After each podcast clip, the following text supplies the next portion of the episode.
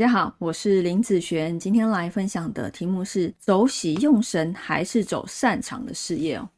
呃，今天跟大家分享啊，我在去年啊接到的一个客人，那这个客人呢，他是一个蛮高位阶的一个管理者，他来找我的时候，他非常的烦，心情非常的烦哦，看到他哦在拼命的时候一直在抽烟，非常的烦，他一直在说一件事，他说。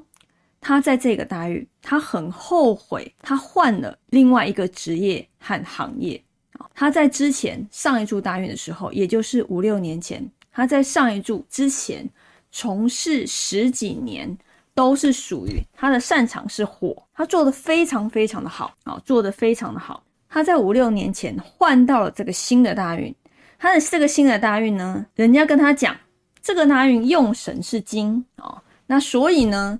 他就换了他一个不擅长的一个职业。他在这一个大运里面，我记得哦，这个大运是一个日主授课型的大运。他在今年哦遇到了一个日主授课的流年，而且是很严重的。在他的位阶来说，他应该是遇到了一些官非的问题啊。然后他就跟我讲说，他真的很后悔哦，他没有去继续去做。他之前所擅长的，好这一个五行的职业，在判断好你应该职业的方向来讲，如果你的擅长的东西，好，它的五行跟你的用神是一样的时候，啊，这个是第一优选。好，你擅长的东西刚好也是你的用神，这个是第一选用的。啊，那第二个呢？如果这个东西是你的用神，但是呢，它却不是你擅长的，那怎么办？好，基本上还是要以你擅长的来去做啊，因为用神它是会改变的，啊，用神会改变。啊，那有另外一种状况是，除非你今天你不知道你擅长的是什么，像很多年轻人他很迷惘，他也不知道他真正专业或擅长的东西。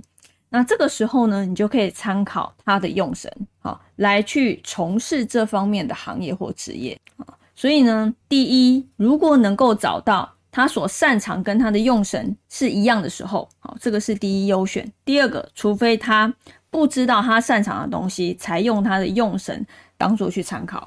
好，所以还是以什么最重要？还是要以擅长。好，你擅长哪方面？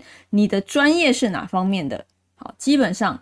就是还是一样从事这方面，因为我的用神它是会改变的，不同的大运它可能可能它的用神会改变，但不代表说你可以去做你完全不擅长的东西。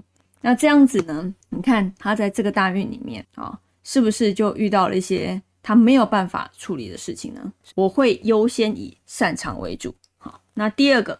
才会是以用神好为主的一个部分哦。那以上这个影片就分享给大家以及我的学生，我们下次见喽，拜拜。